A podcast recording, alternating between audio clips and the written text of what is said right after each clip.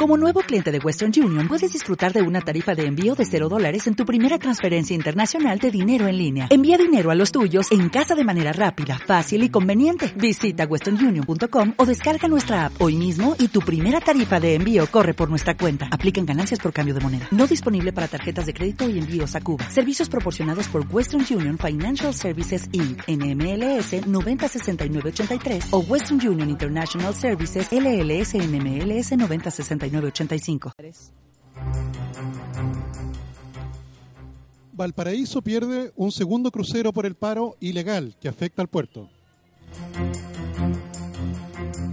Y hoy en Black Friday en Estados Unidos las ventas han aumentado. De hecho, el ticket promedio por persona gastado va por sobre los 400 dólares. Hoy en Buenas tardes Mercado.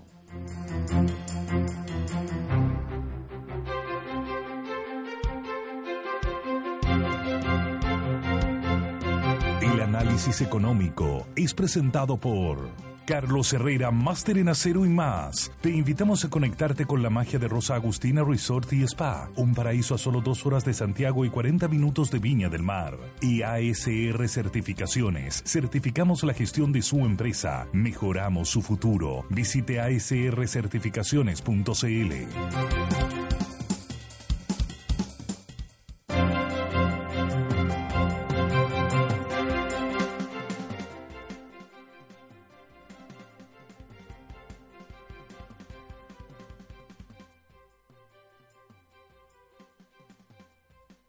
Muy buenas tardes, bienvenidos. Estamos comenzando Buenas tardes Mercado, como ya le decía, desde Hotel Cheratón Santiago, como todos los viernes. Le habla Bárbara Briseño junto a Alexis Soces, Tomás Flores, bienvenidos. Estimados, ¿cómo están? Bien, Bárbara. En realidad no tan bien. No tan bien, yo tampoco, no, hoy día no es un buen día, parece. sí, yo creo que comentemos un tema ciudadano que ha generado harto revuelo por la relevancia que tiene también para la economía. Eh, yo creo que quizá podríamos, dado que es viernes y estamos más chascones, podemos partir con eso. Hay una polémica que se está dando sobre todo en Providencia, pero que es un flagelo, podemos decirlo, que se está repitiendo en todo el país, en algunos lugares más fuerte que otros. Tiene que ver con el comercio ambulante y con la lucha que están llevando a cabo las municipalidades en contra él. Lo que a mí más me ha sorprendido es eh, que incluso hayan legisladores de alguna manera justificando y defendiendo el comercio ambulante como una forma que y todos entendemos, ¿viste? quienes no tienen más alternativa que dedicarse a eso, porque no es que a propósito quieran necesariamente cometer delito. ¿Qué les parece a ustedes? ¿Cómo avanzamos? Si es que tenemos legisladores, Gonzalo Winter, por ejemplo, ¿cómo desde el que hace la ley defiende una actividad que va en contra de la ley? No, me parece una locura. Es ilegal. Claro, pues. Ahora, yo estoy de acuerdo que eh, tenemos que hacernos cargo de alguna manera, ayudar, contribuir para que estas personas puedan trabajar, ojalá, eh, de la manera, sí, una manera que por lo menos esté dentro del marco legal, pero... Y esto a propósito de la lucha con la alcaldesa Evelyn Matei. Ahora, en particular también se le critica la forma, dicen que usan violencia desmedida, y eso obviamente es otro tema y se puede discutir. Mira, eso a mí me tocó en una época, para estudiar esto en relación a, tratar de estimar eh, el número de personas involucradas cuánto era el monto total transado y la renta económica que ellos obtienen. Porque efectivamente cada vez que se produce una crisis económica no es inusual de que eh, el empleo por cuenta propia aumente. Claro, es bastante evidente que, es como la salida que le busca el mercado del trabajo a, situaciones de mucho desempleo. Ahora, mucha cuenta propia tenía que ver, ¿se acuerdan? Con Uber y también con el comercio ambulante. Así es. Entonces se te produce, eh, yo me recuerdo, eh, de hecho, efectivamente los ingresos que puedes obtener allí son bastante más altos que el salario mínimo. Eso hace que efectivamente para ellos, para ese tipo de actividad, el salario mínimo no es una alternativa. Te no lo ven como algo atractivo. permanecer justamente en el comercio ambulante les da una libertad horario que, que, evidentemente como asalariado no tienen. Y sueldos mayores también. Y sueldos mayores. Efectivamente pueden tener ingresos mayores. Ahora, hay diferencias. ¿Te fijas? Una parte de ese comercio ambulante contiene actividad ilícita que va más allá del comercio ambulante per se. Sí, o sea, no solo no pagan patente ni pagan el IVA de los productos, sino que, por ejemplo, uno podría decir, ¿cuál es la procedencia de su producto? Claro, se convierten finalmente en la parte final de la cadena de delivery de cosas robadas. Pues, podría ser en algunos casos, no es que siempre sea así. No, no, siempre sea así, pero efectivamente son cosas robadas o cosas que fueron importadas eh, ilícitamente al país. Por ejemplo, Mercado negro. El caso que yo siempre menciono es el de los maquillajes. Sí. A mí me toca hacer un allanamiento en relación a eso. Te fijas, o maquillaje que viene habitualmente de la zona asiática, que no tiene no tiene certificación ante el Instituto de Salud Pública, y por tanto, claro, tú lo ves en la calle muy barato, pero evidentemente eso te puede generar, si te echas ese maquillaje, te puede provocar un problema de salud. O sea, esto es un círculo vicioso, porque por un lado, lo más fácil de reconocer es que no pagan ni una patente para poder vender sus productos, ni pagan IVA por las transacciones. Tampoco podemos saber de dónde proceden los productos que ellos tienen, ya sean robados o bien que se compraron también sin ninguna factura o, el canal habitual. Y por otro lado, no hay ningún tipo de garantía. Pues. O sea, no hay inspección sanitaria, por ejemplo. No hay el... ¿Puedo ir a CERNAC? No, no puede ir al CERNAC porque no. cumple con ningún requisito. Claro, podría incluso tener problemas de salud si tú comes algún producto en mal estado o te maquillas con un producto que tiene problemas también. Nadie responde por eso. Si el producto viene fallado, tampoco tienes a quien reclamarle. Yo quiero abrir una arista con esto que va más del dato duro del desempleo. Hoy día apareció un informe de CLAPES, no sé si lo alcanzaron sí, CLAPES a ver. Y comentaba en, una parte del, informe, hablaba sobre el empleo cuenta propia. Y en una primera instancia, lo que tenemos que entender nosotros que el empleo cuenta propia o el empleado cuenta propia no es algo que sea malo, no, pues. no, es demonizar esta, este apartado.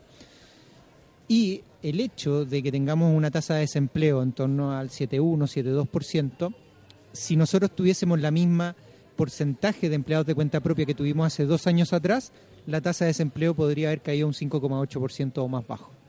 Entonces, dentro de la fuerza laboral, el tener empleados de cuenta propia, dentro del margen de la ley y todo lo que significa eso, eh, efectivamente es positivo para un escenario económico. No, es demonizarlo, ni mucho menos, ni decir que eso se va a cero. Ahora, una cosa sí, la disminución del empleado de cuenta propia al, ahora, como, como una brecha alta, ese empleado cuenta propia se ha empleado asalariado. Y ese asalariado, particularmente que ha cambiado, es porque como asalariado en el sector privado recibe una mejor remuneración de lo que hace como empleado cuenta propia. Por eso, el empleo cuenta propia, nosotros quizás podríamos enfocarnos en que es de mala calidad, que muchas veces es, un, es muy precario, que, significa también estar, por ejemplo, para estas personas que son vendedores ambulantes, estar corriendo detrás para que no les pillen, que les quitan la mercadería, que no pueden vender, que marginan muy poco, entre muchos otros problemas que puede significar eso. Ah, no estoy justificando ni mucho menos pero sí lo que hay una realidad en que ese empleado cuenta propia que, que, sale y entra muy rápido es definitivamente un empleado que tiene un sueldo o que tiene, perdón, un empleo que es precario. Sí, pues no es el por oportunidad el emprendedor o el que, eh, incluso un trabajador independiente, pero que logra tener varios trabajos, más allá que no sea con un contrato, sino que como con boleta, está totalmente dentro de la ley y es para mejor respecto quizás de un trabajo salariado. En no siempre Claro, en esta palabra te quiero contar una experiencia que me tocó ver en la ciudad de Quito, mm. en la cual era tanto comercio ambulante. ¿Y Quito o Quito? Quito. en Quito, Ecuador. En la cual era tanto comercio ambulante que las personas tenían que caminar por la calzada, porque toda la vereda estaba llena de gente vendiendo cosas, ya no, te dejaban pasar. Y eso hacía que efectivamente no solo no, tenías que caminar por, por la calzada, sino que efectivamente también se producía un fenómeno en el cual eh, todo ese todo ese vandalismo de oportunidad se producía. Y por tanto, te recuerdas que Quito está lleno de iglesias, tiene muchas más iglesias que Santiago, todas rayadas, todo, mira, mira era, un, desastre. Bueno, pero fíjate que a propósito de lo que tú dices, eh, es que la alcaldesa Evelyn Matei también muestra cifras de carabineros en cómo desde que comenzaron a luchar con más fuerza contra el comercio ambulante han disminuido los índices de violencia y asalto. Además, bueno, que se te produjo un fenómeno que pasaba, se empezaba a oscurecer en la ciudad de Quito, y nadie se atrevía a salir, te te da miedo. Era una cosa en la cual los hoteles, por ejemplo, empezaron a cerrar los hoteles que estaban en el centro, tuvieron que irse a otros barrios, y como lo que aquí sería, por ejemplo, Providencia, o Las Condes. Claro, tenían que irse a lugares más lejos. Llegó un nuevo alcalde, pues, Llegó un nuevo alcalde que de hecho fue un el, Evelyn Matei de... Que fue un héroe de guerra, de, hecho. No sé si te recuerdas, tú no te debes recordar, Bárbara, quizás, cuando, cuando estaba Fujimori presidente del Perú, tuvo una mini guerra con Ecuador se peleó en la cordillera del, de la, cordillera del Cóndor, se llamaba, en la cual efectivamente los ecuatorianos tuvieron muy buen papel. Bueno, el héroe de esa, de esa mini guerra fue electo alcalde. Y tú sabes que el tipo inició una campaña en la cual sacó todos esos vendedores ambulantes del centro de Quito, limpió todas las murallas, puso guardias municipales. Y tú sabes que yo vi pasear, por ejemplo, parejas de europeos de tercera edad a las 11 de la noche pasando por el centro de Quito, toda la iglesia iluminada eh, todos los restaurantes abiertos, los, hoteles volvieron a colocarse en el distrito colonial. Eh, te fijas, todo el valor de la ciudad efectivamente se recuperó. Gracias a que... Claro, ahí tenemos un caso extremo, pero fíjate que eh, esto mismo también lo estaba viviendo el centro de Santiago. Ahora, no es que queramos ser regionalista o, o sea, centrista en este caso, pero el centro de Santiago pasó lo mismo. ¿Y qué hicieron? Una mezcla entre acoger, aparte de los vendedores ambulantes, entonces muchos de ellos obtuvieron permisos y pudieron poner carritos establecidos con todos los permisos, con la supervisión que corresponde. como tú puedes encontrar en Nueva York. debe ser. Claro, en Nueva York también hay carritos, está perfecto. El problema. es que no puede ser desregulado y que esté lleno y que no haya ningún control que eh, eventualmente pueda aumentar la delincuencia. No estamos diciendo que ellos sean delincuentes, pero eh, obviamente en un polo donde hay mucha gente, hay desorden, se le puede dar la oportunidad incluso a terceros que no tienen nada que ver con estos vendedores que lleguen a aprovechar la ocasión y a, meter la mano en la cartera. Recordemos esta ring que hemos visto, porque eh, la alcaldesa de Limatei denuncia que hay verdaderas mafias. Y dice, acá llega gente que subcontrata, entre comillas, a estos vendedores y les entrega toda la mercadería. y se toman la... Y se toman la calle. Y si alguien se osa acercarse al lugar donde a él le corresponde, según ellos, se agarran hasta, hasta con cuchillo, hemos visto. Súper violento porque ese rincón es mío, según, según él. Entonces eso finalmente, eso finalmente aleja, aleja a las personas. Mm. ¿Te Entonces por eso el apoyo para la alcaldesa Matei. Me parece. ¿Sabes lo que molesta un poco en este manual político que, que Tomás nos comenta muchas veces?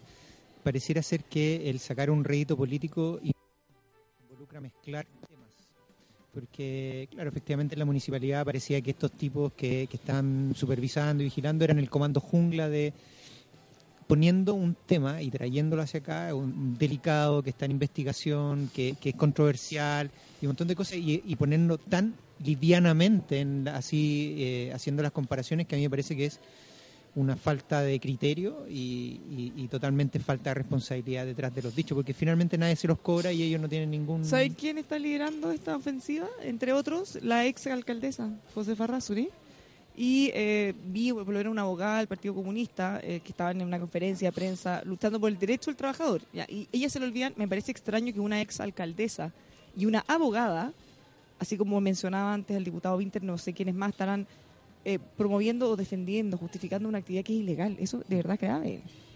Yo entiendo que hay que hacerse cargo y que podemos ayudar, pero entonces desde la legalidad busquemos alternativas para poder ayudar a esta persona. Pero, pero es que si empezamos a justificar cosas, ¿a dónde vamos a terminar? Además que me pareció un poco raro, yo escuché una entrevista a un concejal de, la, de Providencia que señalaba que el, municipio tenía que hacerse cargo de esto en términos de, de la capacitación. Sí, sí, oye, perdóname, ¿por qué los, los, ciudadanos que viven ahí en Providencia y que pagan sus impuestos locales se tienen que encargar de la reconversión laboral de, ah, ¿Con razón o sea, de qué? Sería increíble si lo hicieran, pero no porque sea una obligación. Pero no es labor de ellos. Claro. claro. No te creo el CENSE. Si pudieran generar algún programa, si pudieran destinar recursos, sería increíble. Pero no es que necesariamente sea una obligación, no sé. No, pues para nada. Pues, no, porque te creo en relación a personas que sean de allí, pues, si este es un gobierno local. Bueno, sí, claro. Probablemente muchos de ellos tampoco viven en la comuna. Oye, yo, el, cambiando un poco de tema, pero muy ligado, pero ¿se acuerdan que esta semana, como resumen, está la propuesta, tú Tomás, tuviste dos días fuera esta semana, el hecho de la propuesta de revisar todo el tema de la indemnización en, en el ámbito local para poder flexibilizar el mercado laboral. Y han aparecido hartos datos, hay algunas comparaciones que se han hecho, hay atisbos de por dónde podría ir. Pero sería bueno que discutiésemos acá, tú Tomás lo comentabas a principio de la semana, el hecho de eh, cuáles eran los topes de la indemnización, cuáles son los años de servicio. ¿Tú te acuerdas en qué año? Yo no me acuerdo bien en qué año fue el que se cambió el tope de indemnización de años de servicio, en particularmente que no era sin tope y se rebajó a 11 años. A principios de los 80. A principios de los 80. Se bajó a 5 primero. ¿Cómo así? A, cinco años. A principios de los 80, de sin, sin tope a cinco años. Y a principios de los 90 se subió de 5 a 11. De 5 a 11. Hay que recordar, Alexis, que siempre estas modificaciones no son retroactivas. Es decir, si tú tienes un trabajador que lo contrataste porque tú el año 78, para él rige sin tope en la indemnización. Por tanto, se lleva 30 años en la empresa y se va, eh, bueno, se lleva la empresa en realidad, porque 30 sueldos probablemente para una pequeña empresa es llevarse casi todo. Sin duda alguna. Mm, claro. Por tanto, si se modificase esto, eh, evidentemente sería para los nuevos contratados. Contextualicemos bien, porque este es un tema también que me interesa que se entienda. El gobierno está evaluando ya como decía Alexis, la posibilidad de terminar con esta indemnización por años de servicio, que recordemos que tiene un tope de 11 años en la actualidad y también tiene el tope del sueldo del sueldo imponible en el fondo. 90 UF. Claro. Ya, ahora, eso es indistinto que en algunas empresas como beneficio, por ejemplo, tú en tu contrato eventualmente podrías negociar que te paguen el sueldo completo, otros que es sin tope de año, eso se puede cambiar. Ahora, dentro de las recomendaciones de la OSD, esto no, es, esto no nació del gobierno, esto viene de muchos lados. La OSD es uno de ellos que están sugiriendo que se aliviane un poco esa carga, porque en la práctica además, eh, pese a que en realidad suena muy bien como un beneficio, también termina perjudicando en algunos casos a los trabajadores porque les limita la movilidad laboral. O sea, ¿quién va a renunciar a otro trabajo si tú sabes que tiene, imagínate, renuncio, voy a perder estos 10 sueldos? pierdo la antigüedad, te dice. Sí. Oye, a propósito quería agregar algo, porque ayer me llamó alguien que escuchó en otra radio, estaba muy enojado porque decía, esto es falso, que las empresas están molestas con esto porque tienen que provisionarlo. Y en realidad es ilegal hacer eso, no se puede provisionar. Más allá que tú puedas tener tu ahorro o no, pero pero no, no es que sea obligación de la empresa que tenga que estar provisionando, porque es como que ellos tuvieran predispuesto a andar despidiendo gente. Y eso no, no corresponde, no es legal. después te cuento dónde, porque no quiero velar. Bueno, pero espérate, para la, de la empresa donde yo soy director, hacemos provisión por indemnizaciones. Sí, pero veamos. Porque es un evento probable, Sí, pero, pero tú no puedes predefinir este año quiero despedir tanto. No, no, no, pero no, claro. Y tienes que de alguna manera, porque no existe el mecanismo legal para decir provisiones para despedir gente. No. Pero, pero desde el punto de vista financiero y, por ejemplo, suponte tú que, que tengamos acá en la mesa, somos trabajadores, ¿cierto? La empresa vende, vende, vende, pero tú nunca hiciste provisión de esas indemnizaciones. Es pensando que nosotros tres vamos a estar siempre en la empresa. Pasa aquí razón y Tomás se tiene que ir y tenemos que indemnizarlo. ¿De dónde saco yo la plata? ¿De los ingresos de ese año? ¿Y si yo ese año no tengo ingresos? ¿Cómo, cómo, logro, cómo logro pagarle esa indemnización a Tomás? Bueno, dentro de las alternativas, porque obviamente si se quiere cambiar hay que cambiar otra cosa. ¿ya? Eh, yo creo que sea la alternativa que sea que se plantee, en tu caso va a ser muy difícil eh, la discusión que se haga en el Congreso porque cualquier cosa que huela a perder un beneficio no va a tener claro, fácil. Yo creo que una alternativa, pero una alternativa que yo me recuerdo de Tantauco eh, eh, para el primer gobierno del presidente Piñera, que no se tradujo en una iniciativa legal, ¿ah? pero yo me recuerdo en ese momento ese grupo elaboró una propuesta en relación a que se mantenga los 30, 30 días por año de antigüedad para el caso del despido, pero que en el caso de renuncia, te digo, hoy día si tú renuncias, Bárbara, no te va a decir nada. Sí, pues. Claro, que en caso de renuncia te vayas con 15 días por año de antigüedad. Bueno, eh, indemnización a todo evento. Eh, claro, lo que pasa es que no necesariamente tiene que ser igual, 30 días por año de antigüedad. No, no, es que, o sea, puede ser sí, pero con otro monto quizás. Por eso, claro. En este caso, 15 días. Por ejemplo. Por ejemplo. Esta no es la propuesta que está haciendo el gobierno ahora. No, ahora, lo que, a ver, ¿qué es lo que hasta ahora ha trascendido que sería una de las alternativas que se barajan? Es que se pueda eh, hacer más fuerte el seguro de cesantía.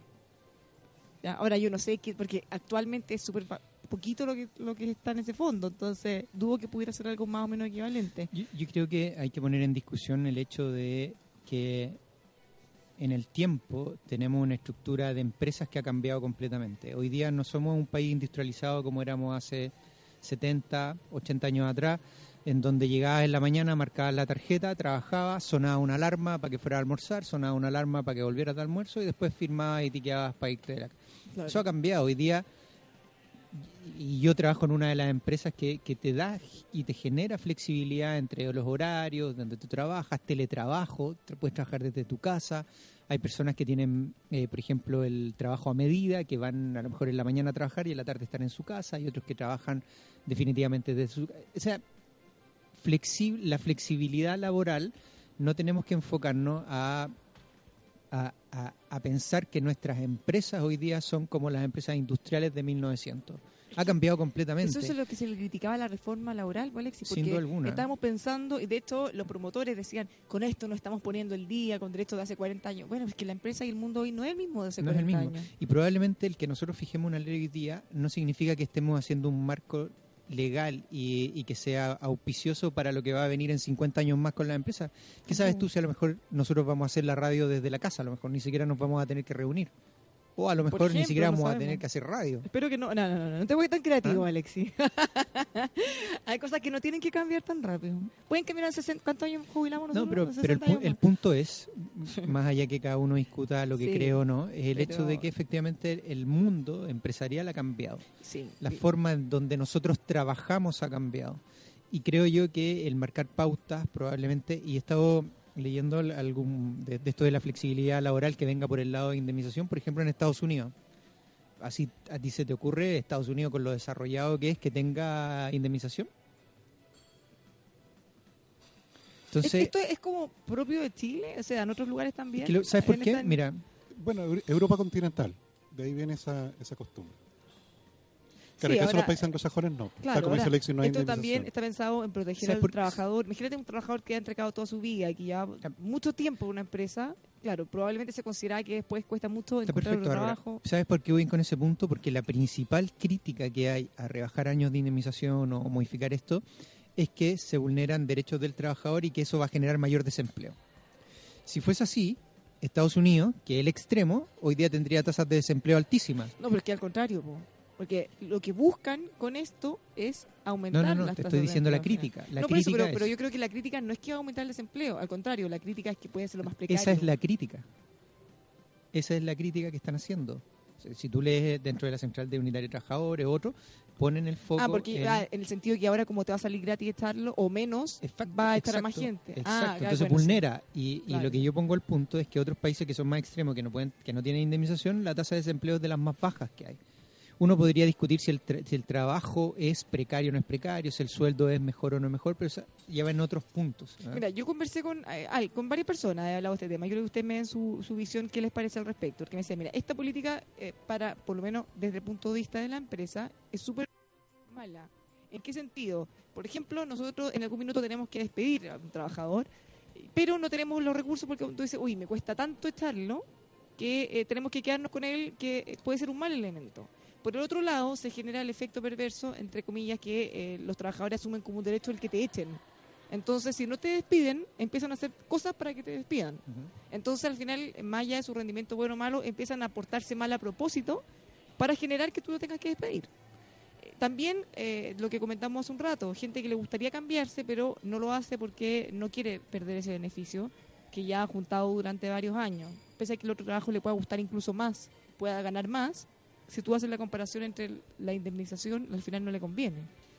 Entonces, quizás sería mejor. A, lo más negocias tú en el otro que te digan, mira, sabes que yo llevo 10 años en la otra empresa. claro, te dan un si, me contratar, si me querés contratar, págame o una parte. Eso también se usa de repente, cargo más alto sobre todo. Oye, lo que sí, en, en, esto del reajuste fiscal, porque el lunes parte un paro nacional dentro de los empleados fiscales empecé a leer y fíjate que en el año, fue en el 2016 que el ministro Valdés propuso de que no se hiciera la subida de este, mm, de este reajuste a diputados, a los senadores, a ministros y dentro de la plana a subsecretarios y todo.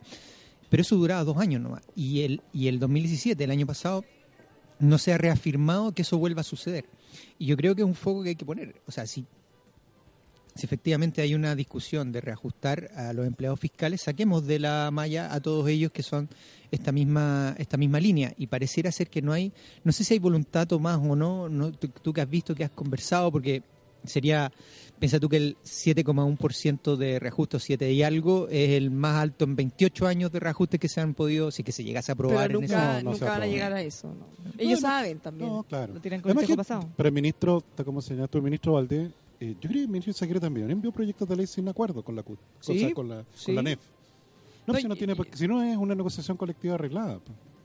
Bueno, es que de hecho, al final, el último año ya se está llegando a esos niveles. Y como dice usted, ministro Valdés, ahora, en alguno de esos episodios, cuando Célebre, presidenta de la CUT, lo subió y lo bajó a garabato, de haber sido en alguna de estas discusiones, justamente, y que envió el proyecto sin acuerdo, porque al final la iniciativa viene del gobierno. Que un, 3% de 10 millones a un 3% de 500 mil que puede ganar algún trabajador fiscal, hay mucha diferencia. mucha, diferencia. Ya no, no, tiene que ver con porcentaje.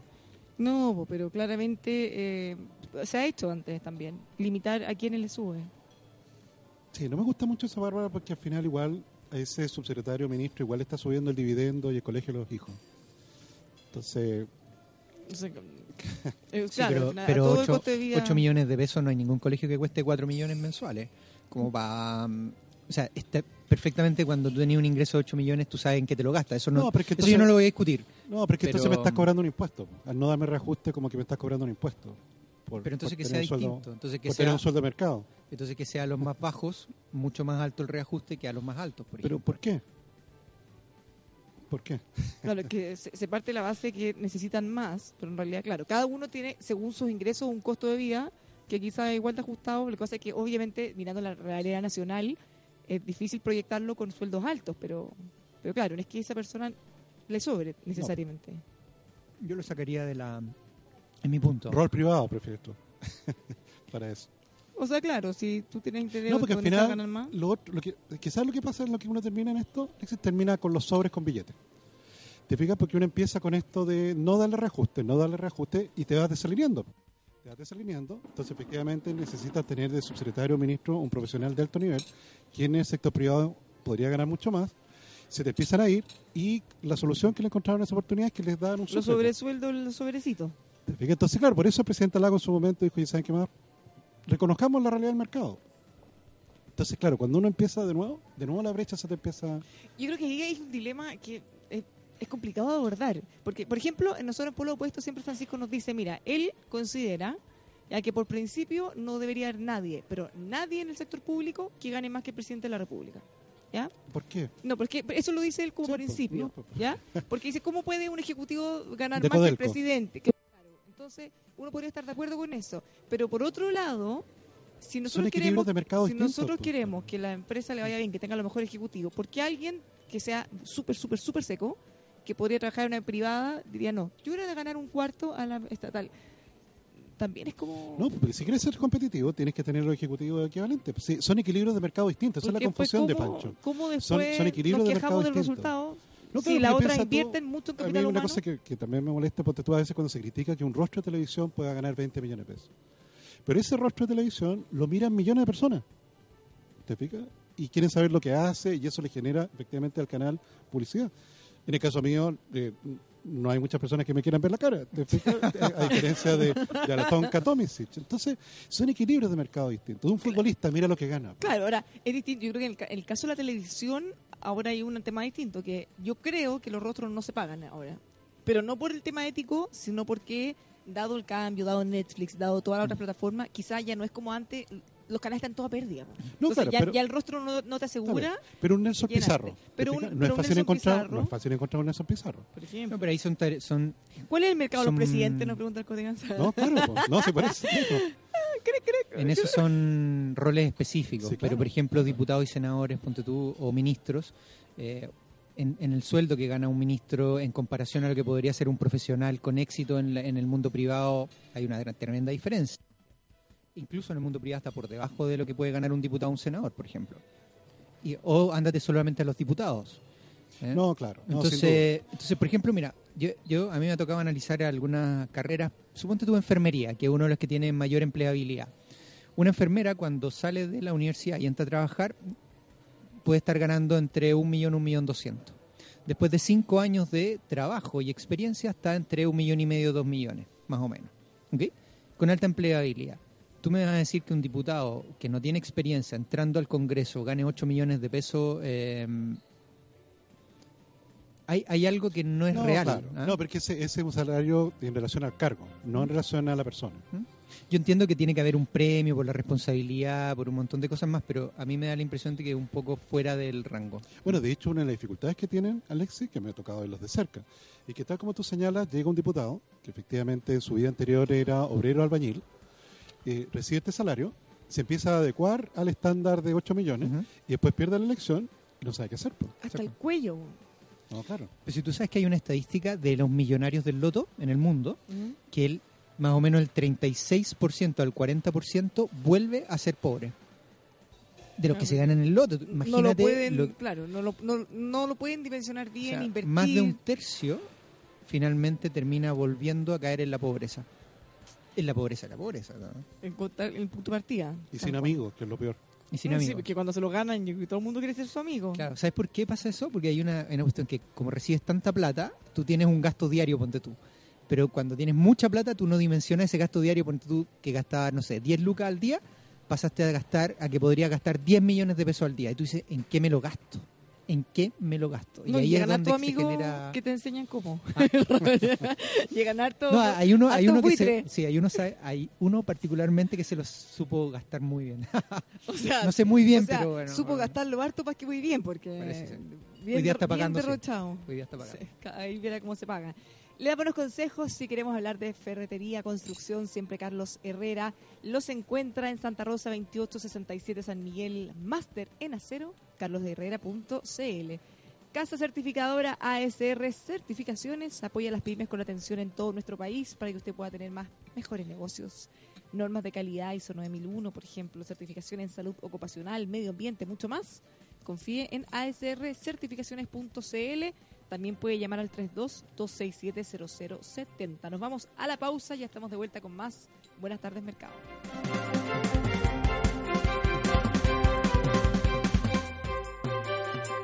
Para Mazda, un auto no es simplemente una pieza de metal, es una obra de arte creada para ser disfrutada. Por eso en el diseño de sus automóviles, Mazda aplica el concepto japonés Kodo que significa alma del movimiento y que busca generar un vínculo emocional entre el conductor y su auto. Descubre el diseño de avanzada Kodo en Mazda Dumai. Visítenos, se sorprenderá. Mazda Dumai, 60 años de prestigio y confianza en el mercado automotriz. Dumai.cl, integrantes de la red del Center. Mazda Dumai, simplemente expertos en Mazda. Música libre somos la única alternativa de música ambiental comercial que no paga derechos de autor, porque estos ya se cancelaron a sus creadores. Música Libre Lounge.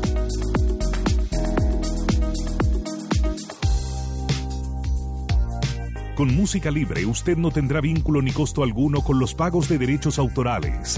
No pague de más. Contáctenos en musicalibre.cl o al 22 580 2010.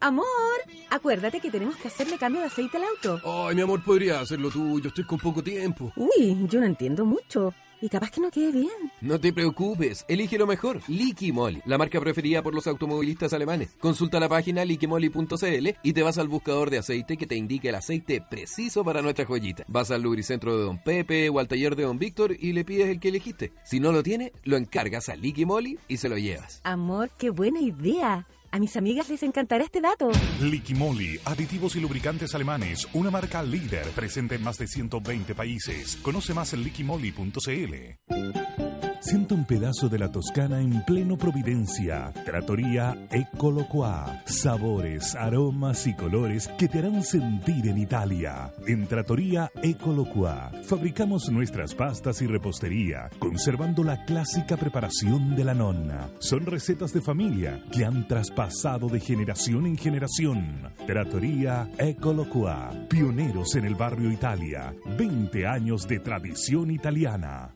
¿En qué lugar imaginas tus próximas vacaciones? En Rosa Agustina Resort tenemos la mejor alternativa para descansar y disfrutar en familia. A solo 90 minutos de Santiago, cuentas con todos los servicios y actividades pensadas para unas vacaciones inolvidables. Cómodas habitaciones, gastronomía de primer nivel, piscinas al aire libre y temperadas, y nuestro parque acuático con río lento, piscina con toboganes y una increíble piscina con olas. Disfruta de las mejores vacaciones en un ambiente perfecto, solo en Rosa Agustina Resort. Reservas en rosaagustina.cl o llamando al 33 277 5700. Porque la gestión y la calidad marcan la diferencia, lo invitamos a certificar la operación de su empresa con ASR Certificaciones. Somos expertos en auditar y certificar los procesos de su empresa según normas nacionales e internacionales de calidad, de seguridad y salud ocupacional, de seguridad vial, de seguridad de la información. Certificamos OTEC y PYMES, también normas ISO, normas para la industria para la industria minera y forestal. ASR Certificaciones. Llegamos donde usted está. Agenda abierta y disponible en todo Chile. Llámenos al 32 267 0070 o visite asrcertificaciones.cl.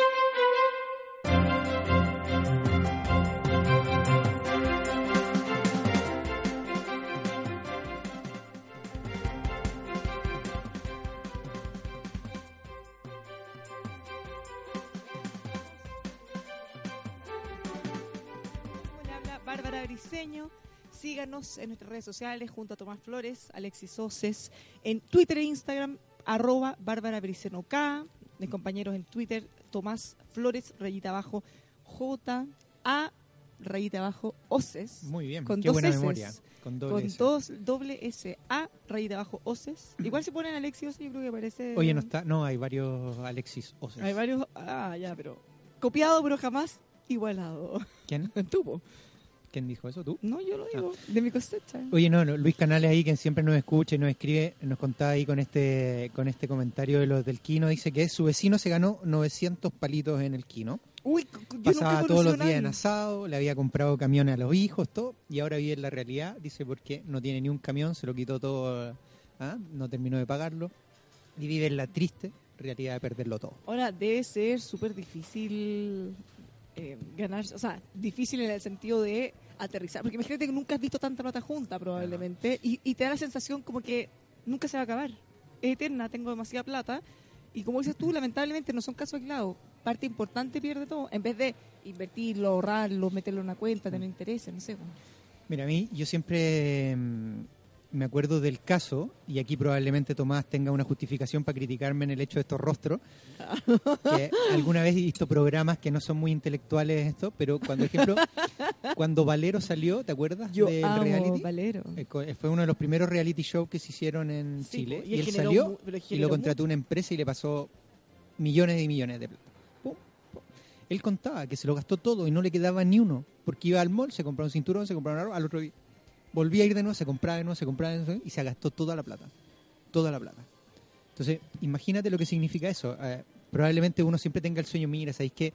Estoy en penumbra, estoy apretado, ojalá me ganase el quino para poder mejorar esta situación. Y hay mucha gente, más de un tercio, que vuelve otra vez a la misma situación. Sí, ahora fíjate que a diferencia quizás de Estados Unidos o de otros países, acá ganarse el quino tampoco es, o sea, no son miles de miles de millones.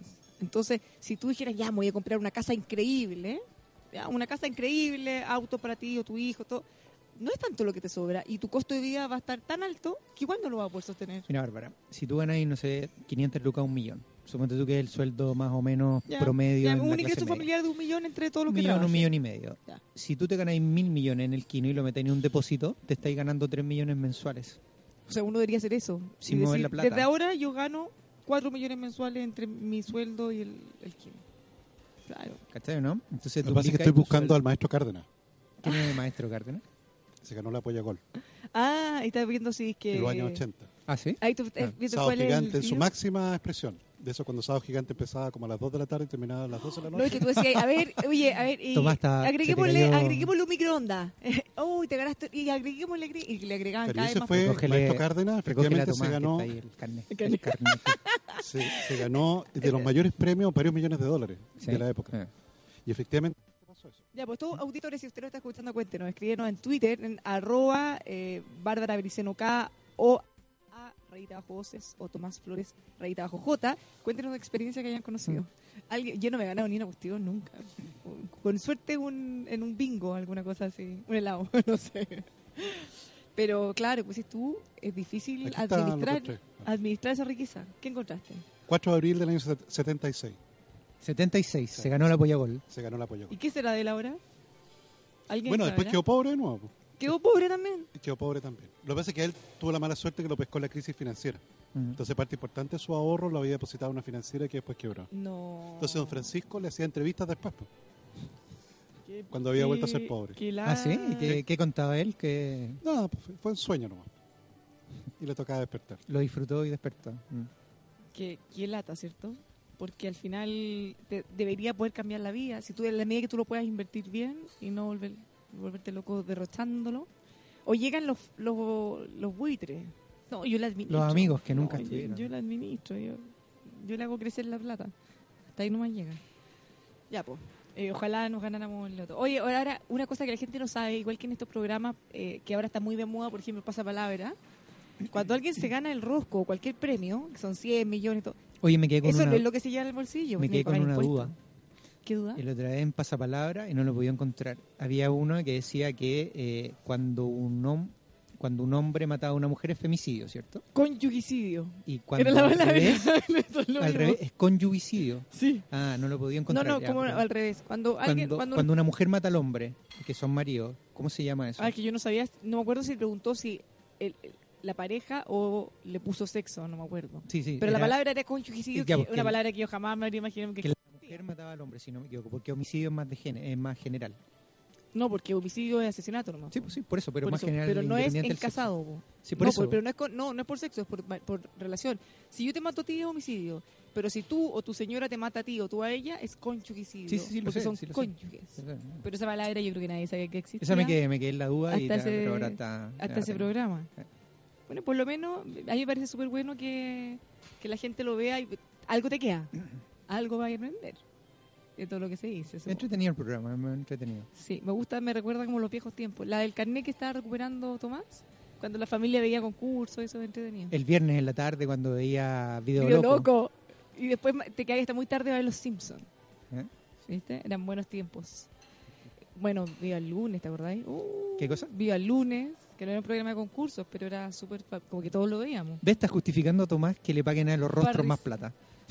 Pero si todos nos quieren ver, a nosotros todos nos quieren escuchar. Sí. Eso, nadie nos quiere ver, Nadie excepto la Bárbara, que a la Bárbara probablemente Nadie hay nos quiere ver, qué triste. briseño No, si nos quieren ver, porque nos pueden ver en Facebook siempre. Por ahí Oye, estamos. les quiero contar una mala noticia. No, malas noticias bien. Muy triste, muy triste, como tan, tan, perdón, tan poco le hacen daño tanto. Tú sabes, Bárbara, que el lunes pasado había un crucero que iba a llegar a Valparaíso y efectivamente se encontró con un paro ilegal de trabajadores eventuales y se tuvo que ir a, San a San Antonio. Antonio. Bueno, un segundo crucero, un segundo crucero que efectivamente también iba a llegar a, a- a Valparaíso, que se llama Le Boreal, con 213 pasajeros. Y no solo, no solo Valparaíso se perdió esos pasajeros que probablemente se gastan como 100 mil pesos en una bajada, sino que además también el barco, mientras está en el muelle, hace carga de eh, combustible, agua, alimentos, vituallas se llaman eso. Todo eso se perdió. Todo eso lo ganó San Antonio. Porque efectivamente el barco, al verse imposibilitado de atracar, tuvo que seguir la ruta. ¿Cómo se hace eso? ¿Se coordinan desde antes? O sea, o es que el barco llega hasta el momento, hasta ahí, el lugar de los Mira, hechos, y no puede parar y se Claro, cuando, cuando ya se dio cuenta que no, no, que no lo iban a dejar, siguió rumbo. Siguió hacia San Antonio. Hecho, San Antonio va a recibir este año... No, porque además eso le permite avisar con más anticipación, que se preparen, que puedan preparar el, que se la comida, todas las cosas que hay. que- y en eso San Antonio se va muy rápido. O sea, efectivamente es que hay que ser vivo. Sí. Que- En San Antonio, durante esta temporada de crucero, van a llegar, eh, va a haber 30 recaladas. Se van a bajar como 100.000 personas en total. Personas que antes se bajaban en Valparaíso. Entonces ahí tú ves como una huelga ilegal de trabajadores eventuales. Te fijas, estos no son trabajadores de las empresas, son trabajadores que, que tú llamas para ahora cuando, cuando te falta mano de obra. Y tú lo contratas por el turno. Esto es un contrato de trabajo bien curioso, que tú te contratas por, por, por siete horas. Eso dura el contrato. Y les pagan más o menos 80 mil pesos por el turno. Entonces yo te puedo decir, mira, te contrato cuatro turnos para descargar. Ahora, esto tiene que ver con lo que hablaba Alexis al principio del programa y de, la, de cómo nos tenemos que adaptar. Porque ponte tú en un puerto que en su vida normal te bastaría con tres personas, por darte una cifra cualquiera, pero que de repente, tres veces al mes, llegan estos barcos gigantes con miles de pasajeros y que colapsa todo. Entonces, ¿valdría la pena tener 200 trabajadores en forma permanente solo para cuatro veces? No, pues por eso existen estos turnos. Claro, que de personas que son habitualmente se dedican a otra actividad. Claro, pero, entonces cuando los llaman- pero ya están formados y, y es llegar y llegar Claro, y como es tan bueno el pago, ¿Por qué la paralización, Tomás, en el puerto? porque lo que ha ocurrido es que efectivamente se ha ido incrementando la oferta de, de mu- de puertos, por así decirlo. Ok. Entonces, a ese grupo de trabajadores eventuales le, le ha, le ha llegado menos trabajo de lo que No, le no lo han llamado tantas veces. Exactamente. Entonces quieren que la empresa de la cual no son empleados, quiere que los indemnice. Pero ¿cómo? Cada uno quiere 5 millones de pesos. ¿Cómo quiere, así como no más contratado O sea, suficiente? dado que, que la carga se ha repartido en más puertos, eh, bueno, esto será culpa de alguien, bueno, será- es culpa de la empresa y por tanto quiero que la empresa me indemnice con a lo menos 5 millones de pesos. ¿Estás hablando en serio? No, Yo, yo, cuando yo había visto la noticia que querían mejoras salariales, condiciones de trabajo, no, no, no me había quedado claro que era Entonces esto. te fijas que es muy raro porque esta es una Mm. negociación entre una empresa que dice, oye, pero espérate, si estos tipos no son empleados míos. ¿cómo, ¿cómo me voy a sentar a negociar con ellos? Si estos son a trato, son al, turno. Eh, entonces, mira, esto avivado, por supuesto, por el alcalde que todo lo que parezca eh, sector privado lo detesta y, por tanto, efectivamente, al final, Valparaíso está pagando el pato de toda esta, de toda esta locura.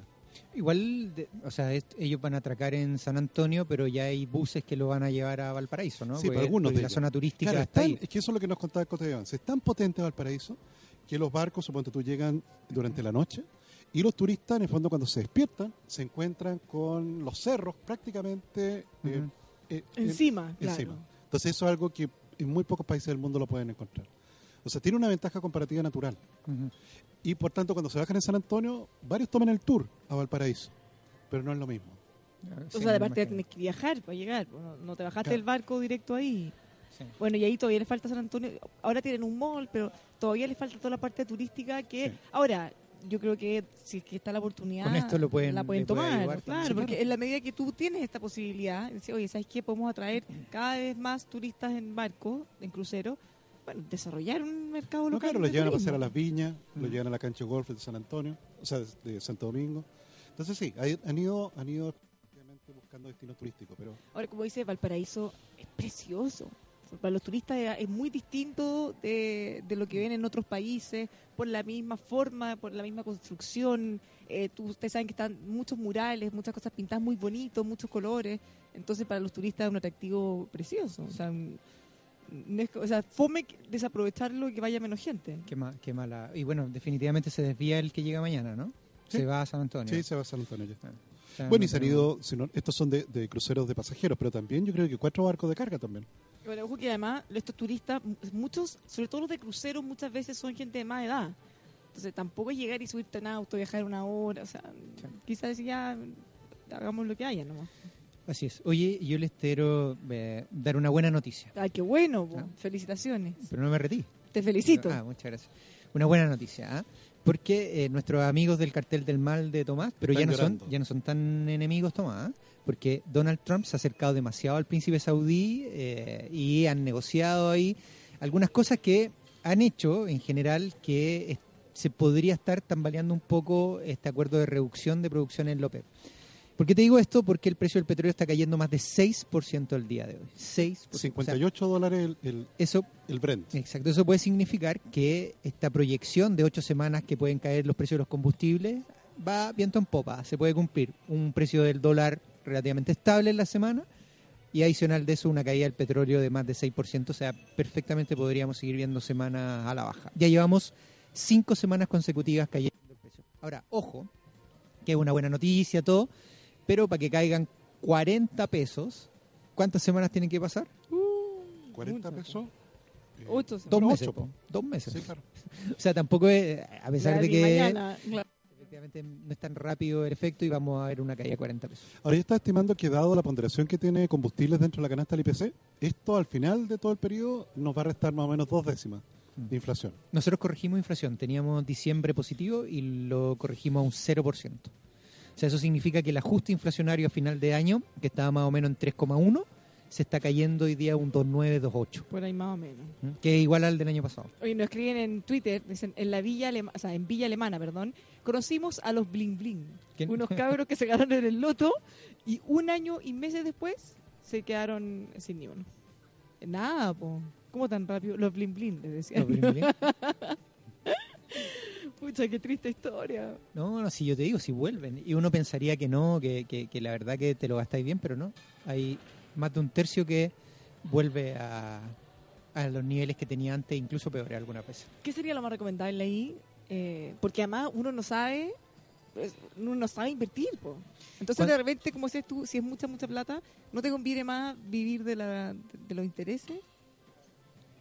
porque empezar a dártelas de inversionistas sin tener Pero es muy difícil que tú, por ejemplo, digas, ya voy a vivir de los intereses y ganas, no sé, 2 millones, 3 millones mensuales por los intereses y sabiendo que tienes mil millones en la cuenta corriente. Tú dices, es como eh, psicológicamente las personas no estamos muy preparados para eso probablemente. Quizá lo, quizá lo más sano o lo, lo más bien pensado debería ser, a ver, tengo mil millones, voy a gastar X en una casa, voy a viajar, me voy a cambiar el auto, porque igual ese gustito tenés que dártelo y estos otros X millones los dejas guardados y que, va, y que te vayas generando una renta que te permita vivir. Al final es mucho más sustentable y te dura para siempre. Pero pero no pasa, no, es tan obvio. No es tan obvio, Pucha, que me dieron ganas de ganarme el otro o algo parecido. Oye, ¿el precio del cobre? ¿Cómo, 2,77. Ah, está, cayendo también más de un 1% el día de hoy. ¿Y por qué? ¿O porque sí? Es arrastre completo de los commodities en general. En el cobre no hay nada específico, pero sigue rondando todo este. Tú sabes que la OMC, que es la Organización Mundial de Comercio, ya está culpando dentro de los países del G20 el hecho de que esta desaceleración de estos aranceles están provocando la desaceleración mundial y sobre todo los países del G20. Entonces, da la impresión de que esta cumbre la próxima semana va a ser muy, pero muy importante para zanjar un poco el, efecto de si sigue este pesimismo de la desaceleración o si por, logramos revertirlo de alguna manera en, el mediano plazo. Bueno, ¿cómo anda el mercado? ¿Por qué este subió el dólar, Alexi? ¿En cuánto tenemos el dólar? 6.74. 6.76 incluso en, en algún minuto está llegando. A ver, tiene varios efectos. Lo primero que la caída que hemos visto del tipo de cambio en las últimas semanas ha sido yo voy a nombrar solamente el mes de noviembre, ha sido un 4,5% de apreciación del peso chileno. Eso ha sido la moneda más apreciada en relación a todas las otras a nivel mundial. Es una de las más apreciadas, sin duda alguna, el peso chileno. Por lo tanto, es lógico también ver una reversión de esa caída tan rápida. Yo estoy esperando que se revierta transitoriamente en torno a 77, 80 más o menos y que después vuelva en diciembre y de cara a enero volver a retomar un escenario algo más bajo, por debajo de 660, más cerca de 650. ¿okay? Pero ya las proyecciones el próximo año se han ido ajustando y hay alguno, uno particularmente que proyecta finales del 2019 un tipo de cambio en 555 pesos. Bueno, eso ayer hablábamos con Alexis. Yo JP Morgan, grande, no voy Yo le decía que me, que me revelaba contra esto y que yo creía que ya era absurdo y totalmente no sé si innecesario o no sirve para nada, inútil, las proyecciones a un año. No sabemos lo que va a pasar en un mes más y vamos a ver lo que va a pasar ¿Eso con qué precio cobre, Alex? Eso es arriba de 3 dólares de nuevo. Eh, un poco de, sí, 3, entre 3.1 y 3. Pero lo que pasa es que tienen ahí otras variables macro que están, están comentando de que, y la tesis de ello es que emergente va a volver a ser la niña bonita de nuevo en el baile. Por lo tanto, estos países desarrollados como Estados Unidos y Europa, con esta desaceleración, va a ayudar a que los traders a nivel internacional, los hedge funds, aquellos que tienen las lucas, vuelvan a ver emergentes como, como una zona donde puedan volver a invertir. Y eso va a traer consigo una apreciación de monedas emergentes muy fuerte en relación al dólar. viendo un dólar debilitado también. ¿no? Claro, súper optimista. Para nosotros. Para nosotros. Bueno, le damos consejos para que usted pueda aprovechar sus vacaciones de este verano. Compre en preventa, se puede ahorrar hasta un 15% en Rosa Agustina Resort. Ya lo sabe, si usted compra antes del 10 de diciembre, todavía le quedan varios días, puede comprar sus paquetes de verano 2019 con hasta un 15% de descuento. Ingrese a rosaagustina.cl para que pueda ver todas las vigencias, restricciones, todo, y también puede llamar al 32 277 5700. Le comentamos también que si usted quiere cuidar su auto, extender la vida útil, hacerlo incluso eh, que, que, le rinda más el combustible, todo eso lo puede lograr con Liquimoli una marca alemana número uno en lubricantes y aditivos. Más información, liquimoli.cl. Recuerde, liquimoli.cl. Nos vamos. Hoy día es Black Friday. ¿Ustedes saben la historia de la mujer más rica del mundo que era tacaña? No, no, yo creo que para ser rico debe ser tacaño, ¿no? No, no, tenemos un minuto, ¿no? Sí, dale. había, mira, se llama eh, Hetty Green, no sé si se pronunciará bien. ¿Ya? Pero la historia cuenta de que esta persona eh, invertía en Wall Street la fortuna de su papá, todo lo ayudó y empezó a hacerse la, millonaria con las inversiones en Wall Street. Le iba tan bien, tan bien, bueno, se casó con una persona, pero ella no gastaba ni un peso.